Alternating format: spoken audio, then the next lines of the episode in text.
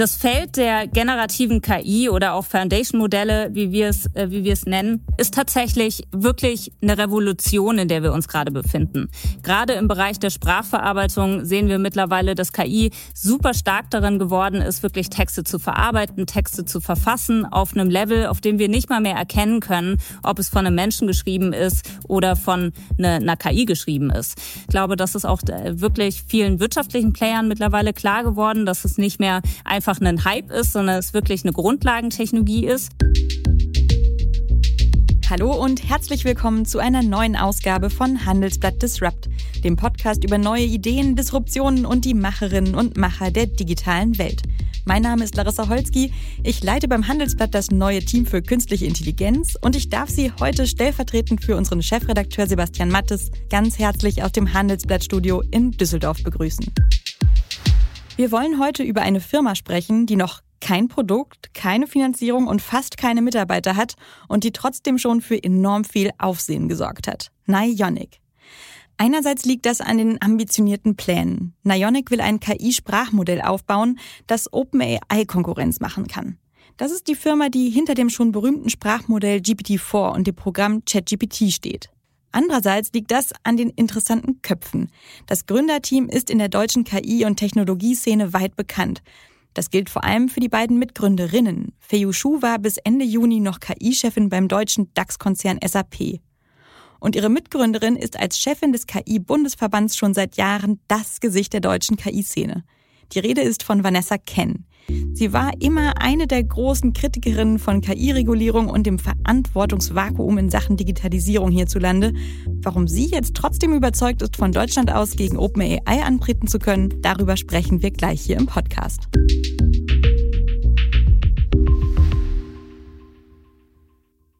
Und damit gleich zu Vanessa Ken, Mitgründerin und Europachefin von Nionic, dem neuen Konkurrenten von OpenAI, dem Erfinder von ChatGPT. Hallo Vanessa, schön, dass du bei uns bist. Hi, ich freue mich auch sehr.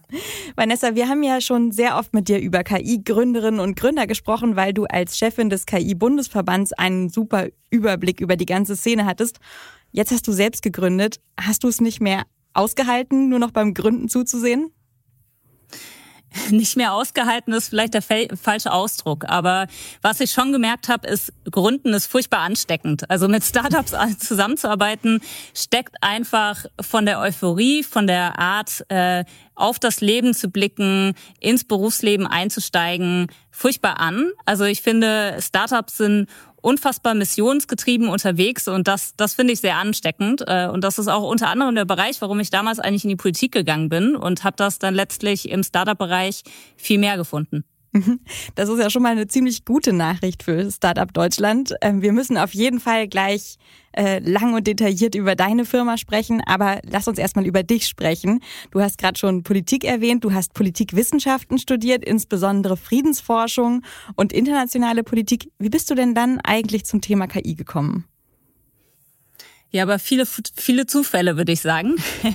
ähm, ich habe tatsächlich nach dem Studium, ich hatte lange, lange Zeit eigentlich die Idee, in die Politik zu gehen ähm, war, war lange auch bei einer Partei aktiv und, und hatte so einen klassischen politischen Karriereweg vor mir. Äh, also habe hab ganz klassisch angefangen mit 16 im Jugendgemeinderat und war bei den jungen Europäern unterwegs, weil ich einfach sehr missionsgetrieben unterwegs war, was für, für Europa zu bewegen. Und ähm, habe dann aber mit 23 für den Landtag kandidiert und gemerkt, vielleicht ist die Zeit noch nicht reif dafür.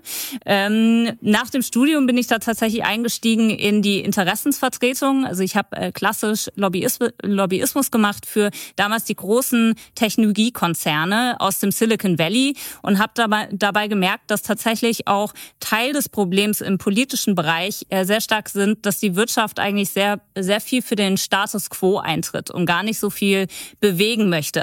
Und ähm, habe dann dadurch tatsächlich sehr viel gemerkt, okay, das, was jetzt im KI-Bereich besprochen wird, was ich quasi auf einem Monitoring-Level jeden Tag beobachte, äh, was politisch besprochen wird, was gesellschaftlich besprochen wird, geht komplett eigentlich an der Realität vorbei derjenigen, die wirklich KI im Tagtäglichen machen. Also der mhm. Entwicklerinnen und Entwickler, die ich kennengelernt habe, auch der ganzen Startups. Und dann war es tatsächlich der nächst, äh, nächst gute Schritt für mich, in den KI-Bundesverband einzutreten äh, als Geschäftsführerin. Ich habe seither den KI-Bundesverband äh, zum größten Netz Netzwerk für KI-Unternehmen in Deutschland aufgebaut. Wir haben einen europäischen Dachverband gegründet zu einer Zeit, als das Thema KI auf einer politischen Ebene extrem groß geworden ist. Jetzt mhm. mit dem AI Act zum Beispiel, äh, der natürlich sehr, sehr einschneidend ist für das Ökosystem. Ähm, hab, hab an der Stelle natürlich auch viel die Regierungen beraten und wirklich versucht zu vermitteln zwischen dem, was in der Praxis für die Startups relevant ist und dem, was für die Politik relevant ist. Und genau, und jetzt bin ich eigentlich missionsgetrieben weiter für Europa unterwegs mit Nionic. Aber da muss ich nochmal einhaken, denn ich kann mir vorstellen, dass es manchmal schon auch ziemlich frustig ist, mit der deutschen Politik über KI zu sprechen, äh, das Thema nahezubringen. Was hat dich dazu all die Jahre angetrieben und motiviert? Ich glaube immer noch, dass Politik ein Vehikel ist, um wirklich flächendeckend sehr viel zu bewegen. Ähm, ich glaube, das Regelwerk, was wir zum Beispiel mit dem AI Act spannen, ist wirklich einfach maßgeblich prägend für das Ökosystem und kann uns gesellschaftlich, aber auch wirtschaftlich Leitplanken setzen, in welche Richtung wir als Gesellschaft denken wollen. Ähm, von daher glaube ich, ist Politik da wirklich ein, ein sehr guter Hebel auch wenn natürlich vieles mittlerweile auch ein bisschen moderner und schneller gedacht werden muss. Deswegen sind auch Verbände wie zum Beispiel der, der KI-Bundesverband, äh, für den ich ja eingetreten bin, so wichtig, um halt diese Brücke zu spannen, damit es eben jemanden gibt, der wirklich die Lanze bricht für die KI-Entrepreneure, die oft eben sonst keine Stimme finden. Mhm. Der AI-Act, den du angesprochen hast, das ist das große europäische Regelwerk für künstliche Intelligenz. Auch das ist noch ein Thema, da müssen wir noch viel tiefer drüber sprechen. Aber fass mal ganz kurz zusammen. In den letzten Monaten ist ja unheimlich viel im Bereich KI passiert. Es ist ein regelrechter Hype äh, darüber ausgebrochen. Ich kann mich nicht erinnern, dass ich vorher so intensiv auch mit meinen Eltern, Geschwistern, Freunden über KI äh, mich unterhalten habe. Ähm, warum ist das Thema jetzt so heiß gelaufen? Wie hast du das erlebt? Ja, dieser Hype ist, glaube ich, vor allem gekommen, weil ChatGPT so dermaßen durch die Decke gegangen ist. ChatGPT war die schnellste Technologie überhaupt, äh, auf ein, eine Million Nutzer zu kommen. Äh, und, und letztlich auch in, in zwei Monaten auf 100 Millionen Nutzer. Das haben wir so noch nie gesehen. Ich glaube, beim, beim Telefon zum Beispiel hat es noch 75 Jahre gedauert. Das Feld der generativen KI oder auch Foundation-Modelle, wie wir es äh, wie wir es nennen, äh, ist tatsächlich wirklich eine Revolution, in der wir uns gerade befinden. Gerade im Bereich der Sprachverarbeitung sehen wir mittlerweile, dass KI super stark darin geworden ist, wirklich Texte zu verarbeiten, Texte zu verfassen auf einem Level, auf dem wir nicht mal mehr erkennen können, ob es von einem Menschen geschrieben ist oder von einer KI geschrieben ist. Das ist natürlich einfach eine wahnsinnige Technologie, die jetzt wirklich Einzug in alle möglichen Bereiche finden wird. Also ich glaube, das ist auch äh, wirklich vielen wirtschaftlichen Playern mittlerweile klar geworden, dass es nicht mehr einfach ein Hype mhm. ist, sondern es wirklich eine Grundlagentechnologie ist.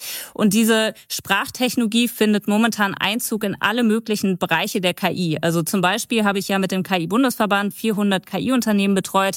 Sehr, sehr viele von denen nutzen GPT zum Beispiel, also die OpenAI-Lösung, die auch hinter ChatGPT steckt, als die Grundlage, die Basistechnologie für ihre Lösungen und bauen darauf auf, äh, ihre, ihre Lösungen auf. Und gerade deswegen, weil es eben so eine Basistechnologie ist, ist unfassbar wichtig, dass wir die hier in Europa auch haben. Gerade Sprache ist natürlich irgendwie so das Einfallstor zu unserer Kultur, zu unserer Wertehaltung. Wenn wir nur noch in Zukunft Technologie konsumieren, die schreiben gelernt hat auf US-amerikanischer Sprache, aber auch auf US-amerikanischer amerikanischen Werten, dann ist das was, was, was mir auf jeden Fall Sorge bereitet, weil transparent ist das Ganze nicht. Jetzt der ganze Hype mal aus politischer Sicht gesehen. Was sagt denn die Politikberaterin ähm, in dir zur Performance der Bundesregierung in den letzten Monaten, wie sie darauf reagiert hat? Ja, also ich sehe, dass das zunehmend bekommen wir auf sehr hoher Ebene Gehör für dieses Thema. Das war noch vor wenigen Monaten tatsächlich anders. Also ich glaube, 2023 hat mit, mit ChatGPT dann einen enormen Umbruch gebracht. Die Politik schaut übrigens auch in den Verwaltungsbereich sehr stark und sieht die Chancen auch für den Verwaltungsbereich. Ich glaube, auch das ist nochmal eine Chance, um einfach auf einer täglichen Ebene beruflich damit Kontakt zu haben und die Chancen zu erkennen für den eigenen Arbeitsalltag, damit mhm. wir einfach Berührungspunkte damit im klassischen Sinne auch haben. Gleichzeitig sehe ich aber auch, dass sich dieses Thema KI keiner wirklich aufzieht. Also mhm. wir haben keine äh, kein Digitalisierungsministerium. Das sieht man gerade beim Thema KI. Das fehlt ungemein. Es gibt keinen, der sagt, äh, mir gehört dieses Thema und ich ich breche dafür die Lanze. Ich gehe damit voran. Ähm, und stattdessen ist diese, liegt dieses Thema bei ganz vielen Ministerien, also vom, vom Bildungs- und Forschungsministerium, die natürlich stark für den Thema Forschungstransfer zuständig sind ähm, und auch, auch für die Grundlagenforschung natürlich, die auch sehr wichtig ist, wo Deutschland übrigens schon, schon sehr stark aufgestellt ist. Aber mhm. gerade der Forschungstransfer, der gelingt uns oft noch nicht und das sehe ich auch mit großer Sorge.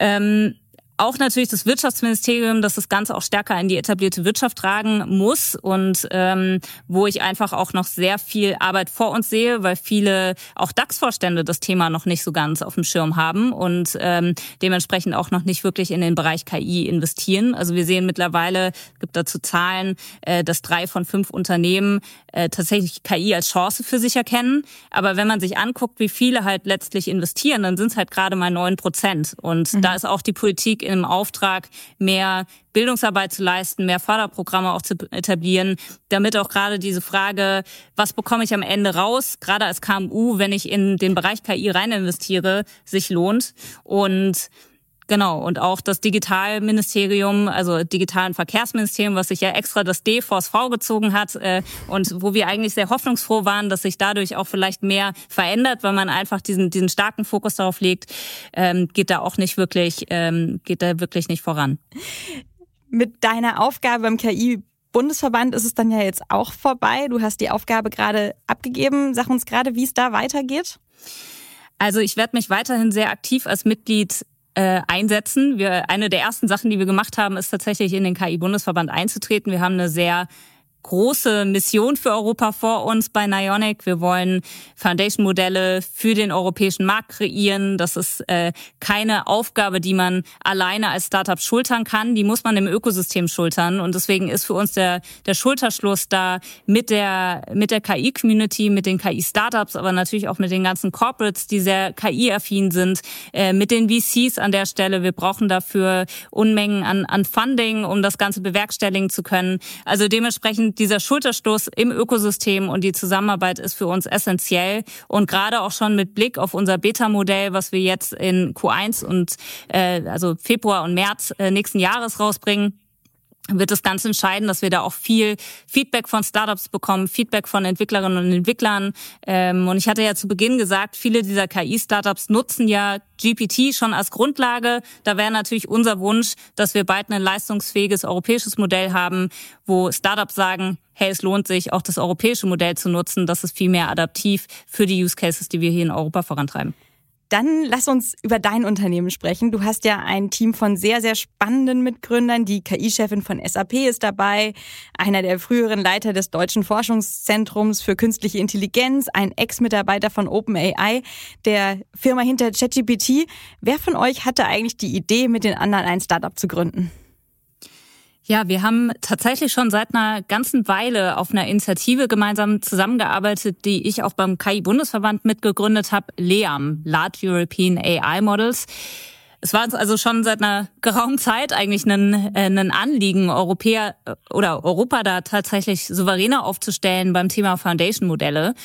Und wir haben zu der Zeit sehr, sehr viel mit ähm, Corporates gesprochen, wir haben viel mit der Politik gesprochen und gemerkt, wir brauchen wirklich eine groß angelegte Initiative, um mehr KI-dezidierte Supercomputer bereitzustellen, hier um Modelle zu trainieren. Und der Bedarf ist einfach riesig. Und wir haben gemerkt, wenn wir uns darauf verlassen, Politik muss sich in die Gänge bekommen oder Corporates bekommen sich in die Gänge, dann werden wir noch lange warten. Und deswegen haben wir einfach gesagt, warum, warum nicht einfach selbst gründen? Wir haben alles. We have what it takes. Uh, let's go for it. Dann musst du auf jeden Fall jetzt nochmal ganz genau erklären, was hinter diesen Sprachmodellen oder Foundation-Modellen steckt. Denn der ein oder andere hat das vielleicht auch immer noch nicht so ganz verstanden oder könnte es nicht selbst wiedergeben. Also erklär mal in deinen Worten, was steckt dahinter. Genau, also Sprachmodelle, GPT und ChatGPT hat vielleicht der eine oder andere schon genutzt. Äh, Sprachmodelle sind KI-Modelle, die wirklich mit massig vielen Daten gefüttert mhm. werden und aufbauend darauf lernen, Sprache zu verarbeiten und besser Texte zu erstellen. Und diese Modelle kommen momentan halt maßgeblich aus den USA. OpenAI mit GPT ist so ein mhm. Beispiel, was sehr, sehr bekannt ist. Auch, auch Meta ist in dem Bereich sehr unterwegs. Google ist in dem Bereich unterwegs. Es gibt viele Open-Source-Modelle, aber wirklich 75 Prozent dieser Modelle kommen aus den USA. Und solche Foundation-Modelle, also mit Fokus auf Large Language Models, also Sprachmodelle, die wollen wir entwickeln mit Nionic. Jetzt habt ihr euch tatsächlich vorgenommen, mit einer Firma wie OpenAI zu konkurrieren und die haben schon so ungefähr 10 Milliarden US-Dollar von Microsoft bekommen. Seid ihr größenwahnsinnig? Ja, könnte man manchmal glauben, aber sind wir, glaube ich, nicht, weil wir wirklich alles zum Tisch bringen, was wir brauchen. Also wir haben die richtigen Leute an Bord, wir haben eine sehr unterschiedliche Art, glaube ich, auf dieses Unternehmen zu blicken. Wir haben Leute, die super kompetent sind beim Datensammeln. Genau da sind befinden wir uns auch gerade beim äh, bei Nionic. Also wir sammeln gerade führen die Daten zusammen, die wir brauchen als Grundlage, also quasi als der der Rezeptmix äh, hinter dem Modell. Äh, also dementsprechend ist, die Modelle sind auch nur so gut wie der Datenschatz dahinter. Also wir müssen uns sehr sehr klar darüber Gedanken machen, wie ist die Datenzusammenstellung? Und da setzen wir uns sehr stark dafür ein und schauen gerade sehr stark danach, dass wir multilinguale Daten, europäische Sprachdaten vor allem mit einfließen lassen. Ähm, und auch natürlich industriespezifische Daten, damit wir dann später, wenn wir auf die Industrie zugehen, äh, deutlich besser darauf geeignet sind. Äh, auf eurer Website steht, dass ihr unter Einhaltung hoher ethischer und rechtlicher Standards die komplexen, mehrsprachigen und multikulturellen Fragestellungen von Unternehmen beantworten wollt. Was können wir uns denn da genau darunter vorstellen? Wir hatten kurz über den AI Act gesprochen. Neben dem AI Act ist auch zum Beispiel GDPR, äh, also die deutsche oder die europäische Datenschutzgrundverordnung, ein extrem großes Thema hier in Europa. Wir wollen europäisch hochwertige KI-Lösungen hier als europäische Gesellschaft. Und das ist auch richtig so. Und ich glaube, der europäische Markt lebt davon, dass wir Vertrauen schöpfen in qualitativ hochwertige Produkte. Und das sieht man übrigens quer über die KI-Landschaft. Äh, die Unternehmen, die sich hier finden, die hier bauen, die sind meistens auf einem qualitativ extrem hohen Level, nur werden mhm. sie oft nicht groß genug. Und wir wollen wirklich einen Fokus darauf setzen, dass Foundation-Modelle nicht im Clinch stehen mit Trustworthiness und halt gerade Vertrauen in KI-Lösungen auch im Clinch stehen mit dem AI-Act, mit GDPR ähm, als Datenschutzgrundverordnung, sondern vielmehr im Einklang funktionieren können, sodass Industrie, aber auch wir als Gesellschaft wirklich in KI-Lösungen Vertrauen fassen können. Mhm. Ich glaube, für ganz viele Leute ist jetzt ChatGPT und GPT alles irgendwie das Gleiche. Also man denkt an einen Bot, dem stellt man Fragen und dann kriegt man äh, mal kluge Antworten und mal auch ein bisschen blödsinnige Antworten. Was kann man denn damit jetzt noch machen? Also ganz explizit in der Industrie. Hast du da plastische Beispiele für uns? Genau, also ChatGPT ist letztlich ein Interface, was man als Konsument nutzt. Dieses Interface muss es in der Form für die Industrie gar nicht geben, sondern was mhm. unsere Kunden später machen werden, die werden über so eine Art API, also über eine Schnittstelle auf unser Modell zugreifen und können das auf ihre Use Cases zutrimmen. Und da gibt es unfassbar viele, die wir uns gerade auch immer überlegen sind, welche spannend sind. Das fängt an bei zum Beispiel der Kundeninteraktion. Man kann durch äh, aufbauend auf diesen großen Sprachmodellen viel besser verstehen, was sind die Bedürfnisse, die der Kunde hat, wie kann man ähm, auch mit ihm interagieren, wie kann man Produk Produkte besser auf ihn zuschneiden oder auch in der Robotik, wo wir darüber nachdenken, wie kann man Roboter besser mit Sprache steuern, so dass der Roboter im Umkehrschluss weiß, was er zu tun hat? Also dieses Sprachverständnis mitbringt. Ähm, oder auch tatsächlich gerade im KI-Bereich sehr wichtig die ganze Frage Software Development. Also es geht nicht nur um Sprache einzubetten, sondern auch Coding einzubetten. Das heißt, man kann auch ähm, eine API wie unsere dann letztlich nutzen, um Code entwickeln zu lassen oder auch, wenn man eine Software hat, die nicht läuft, die buggen zu lassen, also Fehler erkennen zu lassen. Das heißt, ich das sage, alles, ich, ja. ich, muss dann kein Programmierer sein, sondern äh, ich sage meiner Maschine dann, programmier mir bitte eine neue Website für das Handelsblatt. Ähm, das soll Nachrichten zeigen und also kann man sich das so vorstellen? So kann man sich das vorstellen. Klingt nach einer schönen, schönen neuen Welt, in der jeder programmieren kann.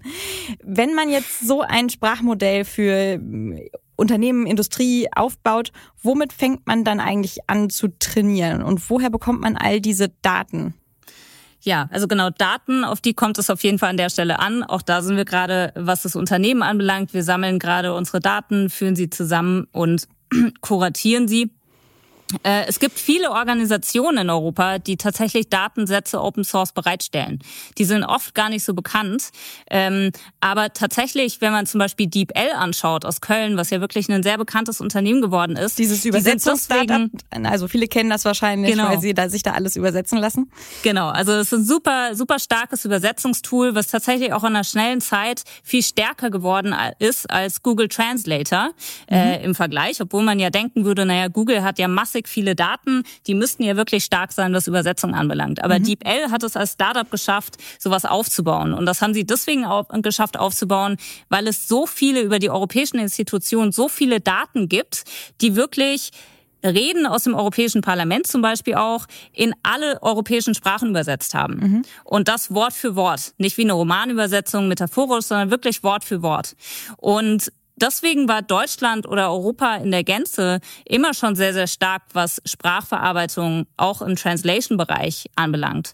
Und wir haben als große Stärke eben Hans Uskoreit mit an Bord als, als Gründer, der eben viele dieser Datenbanken auch, auch mit aufgebaut hat ähm, und, und in diesen Organisationen auch mitgewirkt hat. Und da geht es wirklich auch um, um spezifische Daten, wie zum Beispiel Patentdaten oder mhm. Normungsdaten. Ähm, letztlich auch zum Beispiel die ganzen äh, Handelsregisterauszüge schon allein, also Legal-Daten, äh, woraus man halt sehr, sehr, sehr, sehr viel auch ziehen kann. Und äh, das macht dann die Modelle letztlich sehr adaptiv für Use Cases, die wir dann später, also Anwendungsfälle, die wir dann später adaptieren wollen für die Industrie. Mhm. Und wo wird das dann alles gespeichert? Das ist tatsächlich ein großer Knackpunkt immer noch für Europa. Wir werden als Nionic kein eigenes Rechenzentrum bauen, sondern wir werden ähm, die GPUs nutzen, also die, die, die starken Supercomputer, die für KI dezidiert ausgerichtet sind, die man dafür braucht.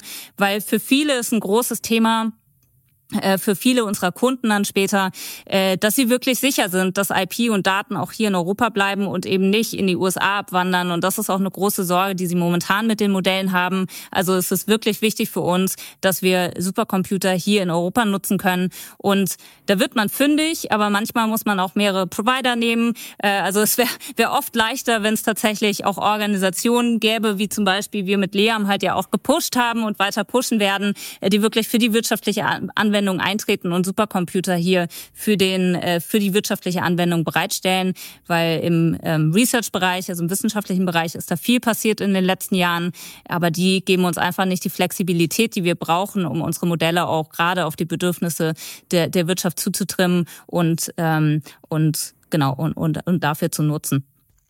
Die andere große Frage ist dann natürlich die Frage der Kosten. Sam Altman, der CEO von OpenAI, hat mal gesagt, dass es 100 Millionen Dollar gekostet hat, die aktuelle Version von ChatGPT zu trainieren.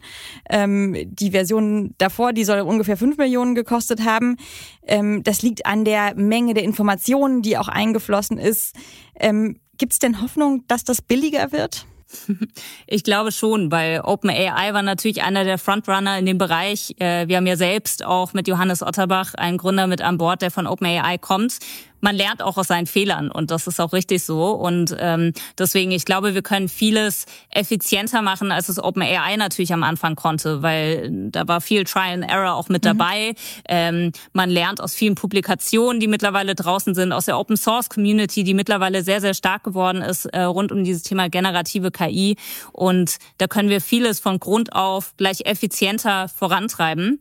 Aber dennoch ist also nicht, nicht beiseite zu stellen, dass Foundation Foundation-Modell Modelle in Europa zu trainieren, wird viel Geld kosten. Und äh, deswegen sind wir auch am Fundraisen. Es braucht, äh, braucht da auch äh, Bewertungen, die das natürlich mittragen. Wir sprechen da gerade viel mit Investoren, um ähm, diese Gelder auch, ähm, auch ja, zur Verfügung gestellt zu bekommen und wirklich unsere Mission zu verwirklichen und sind da ziemlich hoffnungsfroh, weil die Investoren sind tatsächlich bei diesem Thema generative KI gerade sehr, sehr hellhörig, äh, haben da großes Interesse rein zu investieren und sehen natürlich auch die Potenziale, die in einer stärkeren Kommerzialisierung mit ähm, und auch einer industriellen Kommerzialisierung von Foundation-Modellen einhergeht. Und ähm, dementsprechend macht mir das tatsächlich gar nicht so einen großen Kopf. Sag mal jetzt eine Größenordnung. Wie viel Geld braucht ihr im ersten Schritt? Also wir wissen, Aleph Alpha ist äh, ein deutsches Unternehmen, das sowas ähnliches vorhat wie ihr. Die haben bislang knapp 30 Millionen eingesammelt. Es gibt ein Startup in Frankreich, die haben gerade 100 Millionen ungefähr eingesammelt. Was braucht ihr? Also tatsächlich werden wir bis, ähm, bis Q1 nächsten Jahres ja schon ein erstes Beta-Modell trainieren. Und wir wollen bis in sechs bis neun Monaten GPT-3 erreichen, bis in 20 Monaten ungefähr GPT-4. Und dafür braucht es eine Menge Geld. Also wir, wir werden jetzt in dem ersten Schritt und wir werden, glaube ich, gar nicht aus dem Fundraising rauskommen. Wir werden gar nicht so klassische Schritte eingehen. Ähm, aber klar, also man schaut da schon zwischen 15 bis 25 Millionen schaut man sich schon an für eine erste Seed, was in Europa schon vergleichsweise viel Geld ist. Ähm, und dementsprechend ja, also es ist eine große Mission. Äh, die müssen natürlich auch die, die Investoren teilen. Ähm, aber dementsprechend, ich, ich sehe da ziemlich hoffnungsfroh, weil einfach sehr viele da sehr aufgeschlossen sind. Und ich glaube auch die, die nächsten Runden, wir sind auch gerade schon in, in, in Gesprächen wegen Series A.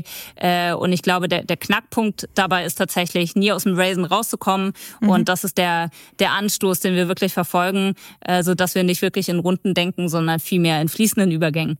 Das muss man vielleicht auch den Hörern, die sich mit dem ganzen Startup-System nicht so auskennen, nochmal erklären, den Hörerinnen und Hörern. Ähm, normalerweise ist so zwischen einer Seed-Runde, das ist oft so die erste Runde, wo der Samen gelegt wird, wo ein bisschen Geld eingesammelt wird und dann kommt irgendwann die Series A, das ist die erste größere institutionelle Finanzierungsrunde. Da liegt oft ein Jahr, ne? Also, und ihr plant jetzt schon, während ihr die eine gerade zusammensammelt, die nächste. Genau, weil ich glaube, du hattest ja den Benchmark genannt von 100. Ich glaube, es ist, es ist vielen, vielen bewusst, dass um, um ein leistungsfähiges Modell zu erzeugen, 100 Millionen jetzt nicht unrealistisch ist. Deswegen, man muss einfach konsequent, glaube ich, äh, in den Investorengesprächen, äh, ja, also am Fundraisen sein. Mhm. Jetzt mal äh, Blick auf, auf diese angesprochenen Konkurrenten, Aleph Alpha in Heidelberg und Mistral AI in Paris. Was könnt denn ihr, was die nicht können?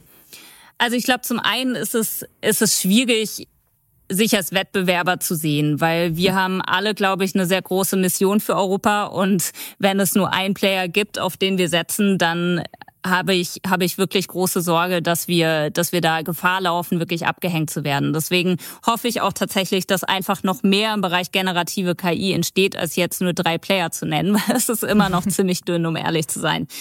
Ähm, trotzdem glaube ich, was uns auszeichnet, ist, dass wir von vornherein neben dem Thema Daten- und Foundation-Modellentwicklung, wo wir eben Leute ins Team reinbringen, die sehr viel Erfahrung da, da, dazu reinbringen, auch einen sehr, sehr starken Fokus auf das Thema Kommerzialisierung legen bewegen.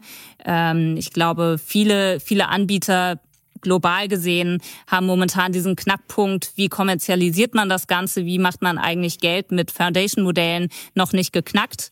Und äh, das ist für uns ein ganz entscheidender Fokus und deswegen legen wir auch ähm, einen der Fokuspunkte, auch deswegen, weil wir einfach die, das Interesse der Industrie sehr stark sehen und die, die, die Chancen auch für die Industrie so stark sehen, eben stark auf industrielle Use Cases und auf Multilingualität für den europäischen Markt. Ich glaube, das unterscheidet uns sehr, sehr stark auf jeden Fall von der US-amerikanischen Anbietern, wo eben die allermeisten sitzen. Ich meine, das ist, das ist wirklich die große mhm. Konkurrenz, vor der wir uns allen sehen.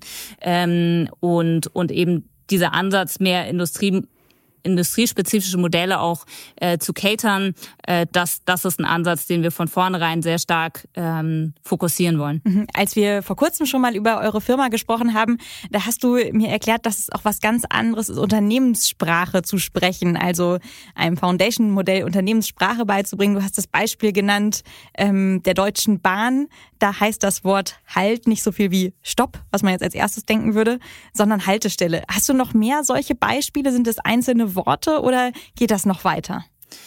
Das geht definitiv weiter, weil was man verstehen muss, ist, ich glaube, wenn ich sage europäische Multilingualität der Modelle, dann werden wahrscheinlich viele Zuhörer und Zuhörer, Zuhörerinnen und Zuhörer denken, naja, also ChatGPT funktioniert ja auch auf Deutsch ganz gut. Mhm. Und zugegebenermaßen funktioniert es auch auf kleineren Deut oder in kleineren europäischen Sprachen vergleichsweise gut.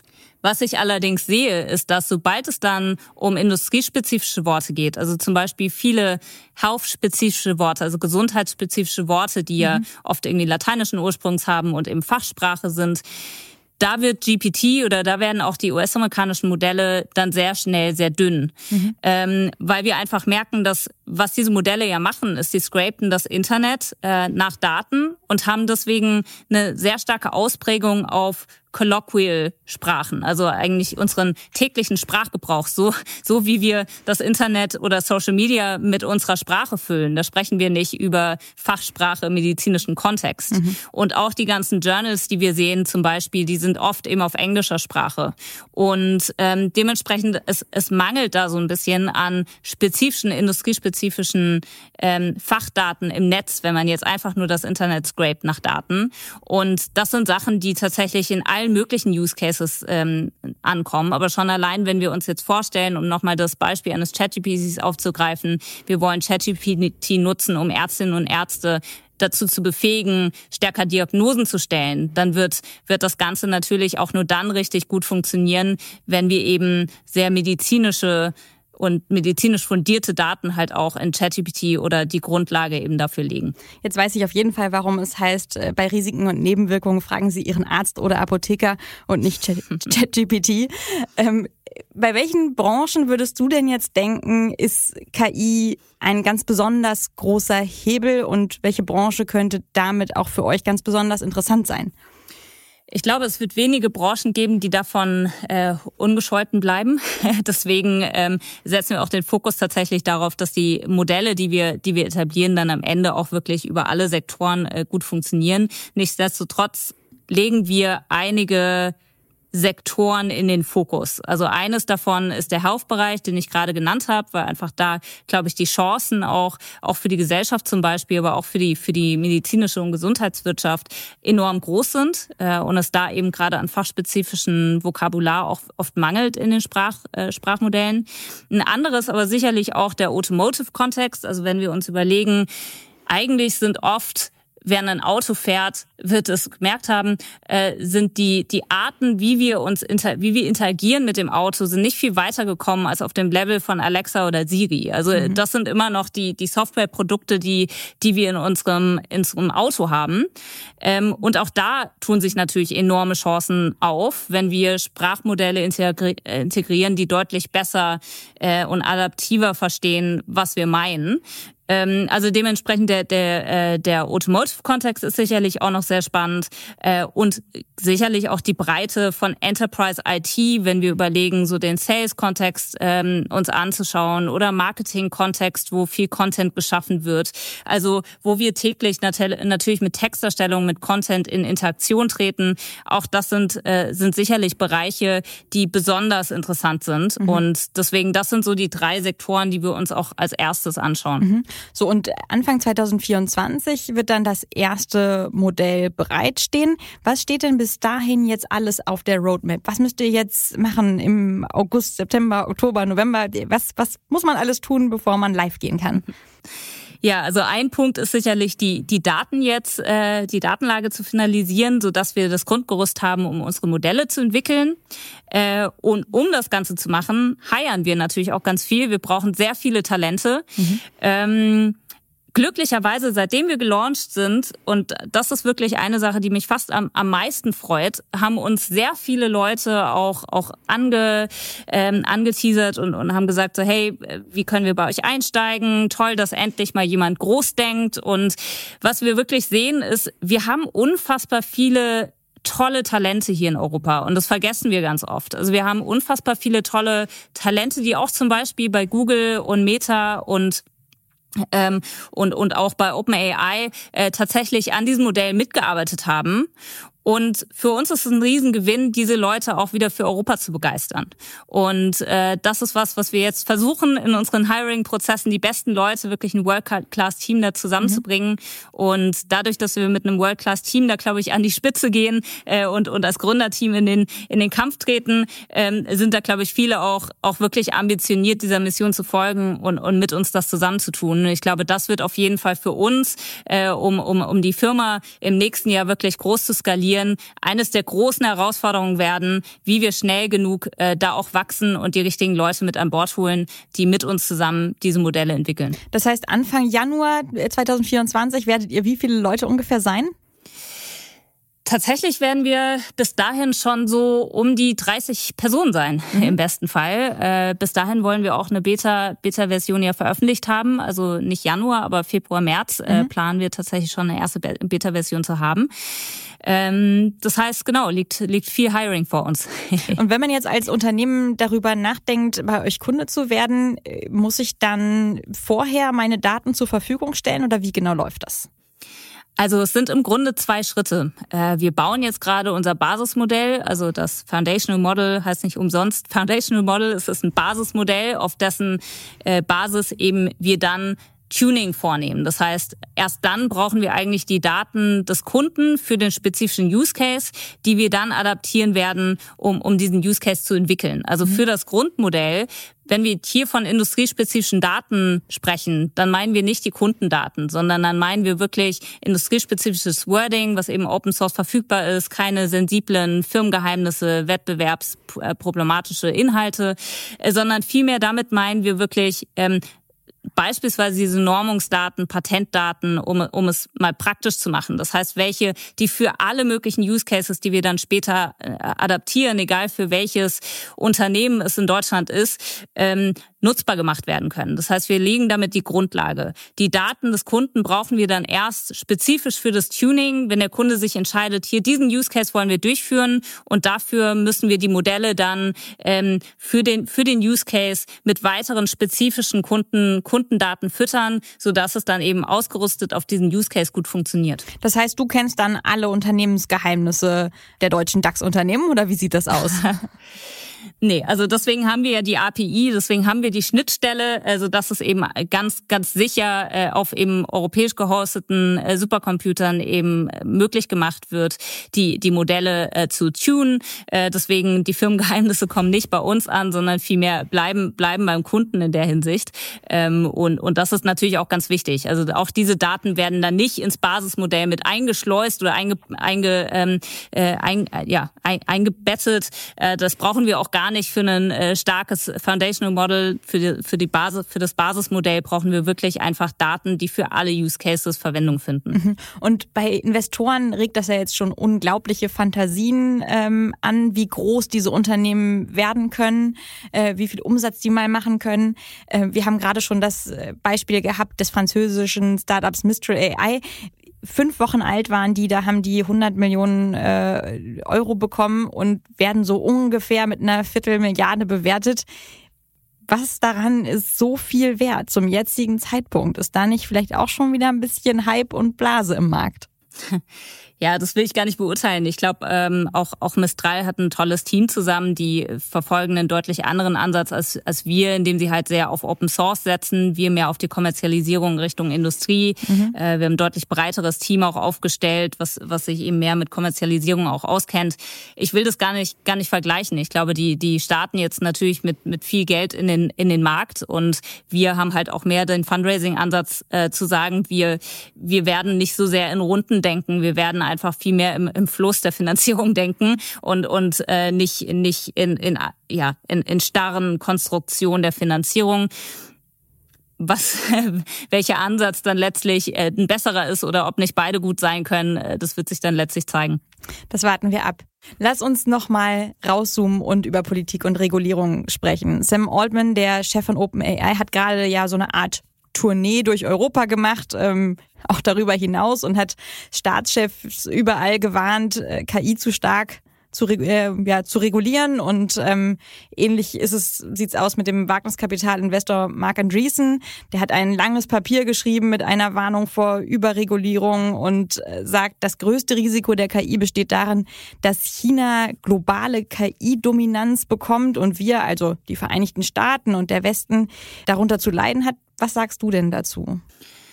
Also, ich glaube, es ist tatsächlich eine Gefahr in der Hinsicht und deswegen steigen wir ja auch mit einer sehr europäischen Mission in den Markt, dass ich glaube, Europa muss gerade bei dieser Technologie einfach den Anspruch haben, souverän zu werden. Wir haben das bei Plattformen und Cloud Computing schon versäumt. Auch da wäre es wichtig gewesen. Ähm, da da habe ich nicht die Flagge gehoben, sondern äh, andere, andere haben es versucht. Ich glaube, wir haben teilweise wirklich auf diesem Weg zu klein gedacht. Und es ist wirklich an der Zeit, aufzuwachen und groß zu denken, weil das ist nicht nur eine Infrastruktur der Zukunft, wie vielleicht Plattformen und Cloud es, es stärker sind, sondern vielmehr sind diese Sprachmodelle das Tor zu unserer kulturellen und Wertevorstellung und wie wir die Welt verstehen.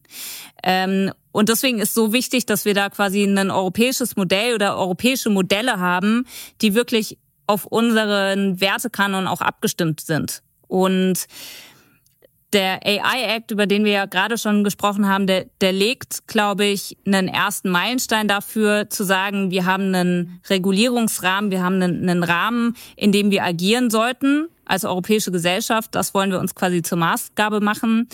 Der AI-Act macht mir sehr viele Sorgen, auch deswegen, weil ich glaube, er wird uns auch nicht nur gut tun, sondern er wird auch vielen, gerade kleineren Unternehmen sehr stark schaden, weil er einfach momentan sehr unklar geschrieben ist. Und ähm, ich glaube gerade die die kleineren Unternehmen, die schon ab drei Personen, mit denen sie gründen, dann tatsächlich eine Person ja abstellen müssen, die Compliance äh, sicherstellt gegenüber dem AI Act, also einfach ab einer kleinen Größe.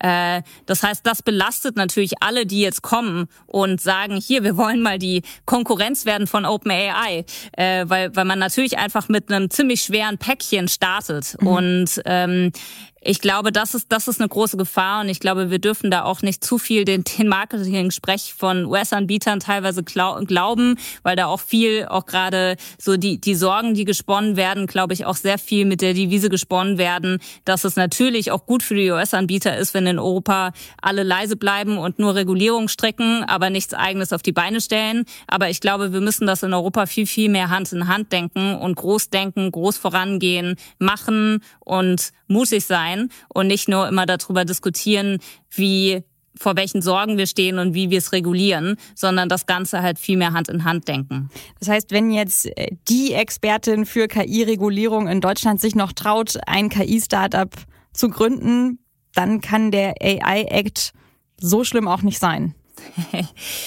Also ich glaube, compliant zu werden wird für uns eine Herausforderung werden, aber auch eine, die stemmbar ist und die eine wichtige Aufgabe ist, äh, die auch in unserer Verantwortung liegt. Ähm, das gleiche auch bei der Datenschutzgrundverordnung.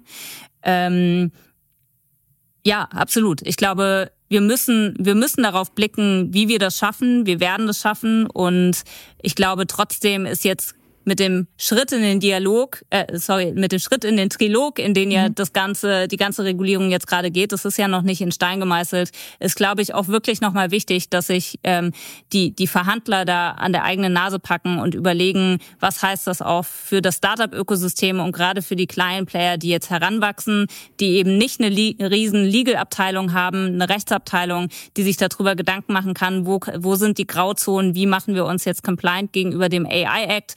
Äh, in der Rolle des KI-Bundesverbandes habe ich noch zuhauf Anfragen bekommen von Rechtsanwälten, die sich alle ins Fäustchen lachen und freuen darüber, dass dieser AI-Act jetzt kommt und dass sie Startups bitte helfen möchten.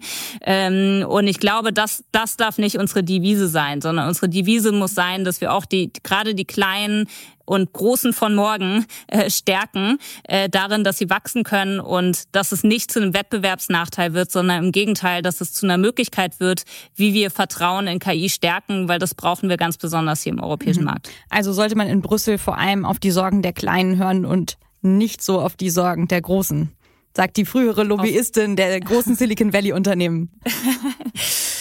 Da bin ich ja nicht mehr unterwegs. Ganz Auch das genau. Hat Gründe. Eine ganze Reihe von KI-Experten warnt ja auch gerade vor den ganz, ganz großen Risiken durch KI und sagt, dass sie für die Menschheit so gefährlich sein könnte wie Pandemien oder Atomwaffen. Stimmst du dazu? Ich glaube, KI ist eine Riesenchance und ein Risiko zugleich. Also, worum ich mir zum Beispiel enorme Sorgen mache, und das ist auch was, was wir ins Blickfeld fassen werden, ist, was diese Sprachmodelle machen gegenüber unserer Demokratie. Also zum Beispiel sieht man jetzt schon, dass das Rechte im Netz zum Beispiel einfach sehr, sehr stark laut unterwegs sind, sehr viel Gehör finden, äh, weil diese Plattformen es ermöglichen, sich zu formieren, sich zu gruppieren und rechtsradikale Ideen gut zu verbreiten. Und ich glaube, beispielsweise für diejenigen, die ChatGPT schon aus, ausprobiert haben, die werden gemerkt haben, wie leicht es ist, Texte zu generieren, die auch zum Beispiel dann vielleicht eher in eine rechte Ausrichtung gehen. Also dementsprechend, diese Modelle können ja auch genutzt werden, um automatisiert einfach auf Masse äh, Sprache und, und Texte und, und Ideologien eben entsprechend zu verbreiten. Und das macht mir schon Sorgen. Ich meine, jetzt gerade mit Blick auf aufs nächste Jahr, wir gehen in eine Wahl äh, ums Europaparlament. Indien hat eine massiv große Wahl, die wichtig wird für, für, unseren, äh, für unsere Weltgemeinschaft. Die USA steht auch vor Wahlen. Auch die, die äh, stehen, stehen in den Sternen und, und das nicht unbedingt positiv. Also dementsprechend, ich glaube, wir müssen sehr stark auch daran arbeiten, zu bilden, darin, was diese Modelle oder was generative KI jetzt gerade auch mit unserer Art macht, auf Fakten zu blicken, äh, gerade im Journalismus hat man ja auch tagtäglich damit zu tun, dass man merkt, okay, Bilder kann man nicht mehr glauben. Manchmal kann es lustig sein, wie ein Papst in äh, stylischen Klamotten, wo mhm. man denkt, ah, sieht ja schick aus heute. Andere Male weiß man nicht, ob ähm, die, die Bilder jetzt äh, den, den Krieg zum Beispiel in der Ukraine ähm, instrumentalisieren und ganz falsch verzerrt darstellen. Und ich glaube, gerade in Richtung Bilder sind wir schon geneigt, immer noch sehr viel Bilder als wahr zu erkennen. Text, glaube ich, ist mittlerweile schon so ein bisschen der Wahrnehmung schwankender geworden. Ich glaube, wir vertrauen Text nicht mehr so sehr. Aber auch das ist eine Gefahr. Ich meine, wie viele treten mittlerweile nach draußen und schreien Lügenpresse, weil sie mhm. halt nicht mehr vertrauen, was sie geschrieben sehen. Also von daher, das ist, glaube ich, etwas, was durchaus verstärkt wird durch KI und das müssen wir uns bewusst werden. Gleichzeitig möchte ich aber auch sagen, KI ist eine Riesenchance. Ich glaube, Technologie ist in, im Kern auch schon die einzige Möglichkeit, wie wir zum Beispiel den Klimawandel be besiegen können und wirklich etwas gegen den Klimawandel noch machen können. Deswegen, wir müssen KI und neue Technologien für sehr positive Zwecke einsetzen. Mhm. Jetzt hast du über die großen Chancen für KI gesprochen. Sag uns noch mal zwei Sätze zu den großen Chancen für dein Unternehmen. Wo möchtest du in fünf Jahren mit Nionic sein? Ich wünsche mir, dass wir wirklich schaffen, ein leistungsfähiges Modell hier in Europa aufzubauen, was zu dem Platzhirsch nicht nur hier in Europa wird und für die Industrie, für, für ähm, industrielle Use Cases wirklich die Lösung darzustellen und zu der Grundlagentechnologie der Zukunft zu werden, dass wir aber auch es schaffen, nicht nur europäisch zu denken, sondern auch als europäisches Unternehmen global unterwegs zu sein. Auch davon sehen wir immer noch zu wenige. Also ich habe wirklich die Mission, dass wir auf viele Weltmärkte schauen und wertezentrierte und vertrauensvolle KI exportieren können. Und Foundation-Modelle als die Grundlage der Zukunft ist, glaube ich, genau die richtige Technologie dafür. Und das ist, glaube ich, für den europäischen Markt wichtig und auch für den globalen Markt. Und wenn das Handelsblatt Anfang nächsten Jahres schreibt, Nionic gewinnt den ersten Großkunden, hast du dann eine Wunschvorstellung, wer das sein sollte? dann, äh, gute Frage. Eine Wunschvorstellung habe ich, glaube ich, nicht. Ich glaube, was ich mir generell wünsche, ist, dass es viele sowohl Großkonzerne sind, die in Deutschland und in Europa die Chance erkennen und sagen, hey, wir wollen gleich was damit starten. Gott sei Dank haben wir das gerade schon. Wir werden gerade überrannt von Leuten, die sagen, wann können wir euer Modell endlich nutzen? Wir wollen es gerne äh, gestern nutzen und nicht erst morgen. ähm, gleichzeitig wünsche ich mir aber auch, dass gerade die KMUs zunehmend erkennen, welche Chancen daran liegen und vielleicht auch auf uns zukommen. Und ich glaube, das wird tatsächlich noch ein kleiner Kampf, Verständnis dafür aufzubringen, was generative KI oder auch KI in der Breite tatsächlich für KMUs birgt, weil wir haben hier wahnsinnig viele Hidden Champions, die machen unsere Industrie auf und ich glaube, gerade in Zeiten, in denen es wirtschaftlich gerade ein bisschen kriselt, darf man nicht davon abkommen, in Innovation zu investieren, sondern gerade jetzt ist ein richtiger Zeitpunkt, in die Zukunft zu investieren. Dann lassen wir uns auf jeden Fall äh, überraschen und sind gespannt, wie gut es gelingt. Vanessa, das war sehr, sehr spannend. Ich bin mir ganz sicher, dass wir uns zu diesem Thema noch das ein oder andere Mal hören werden. Bis zum nächsten Mal. Vielen Dank. Und damit sind wir auch schon wieder am Ende von Handelsblatt Disrupt. Wie immer freuen wir uns über Kommentare in der Handelsblatt Disrupt LinkedIn-Gruppe. Sie können mir natürlich auch eine E-Mail schicken. Die Details dazu finden Sie in den Show Notes. Dank an dieser Stelle auch für die tolle Unterstützung von Marcel Joschko und Benedikt Burkhardt und von Regina Körner und Migo Fecke von professionalpodcast.com, dem Dienstleister für Strategieberatung und Podcastproduktion. Wir melden uns von hier nächste Woche Freitag wieder. Bis dahin wünsche ich Ihnen schöne Sommertage und eine informative Zeit. Ihre Larissa Holzki.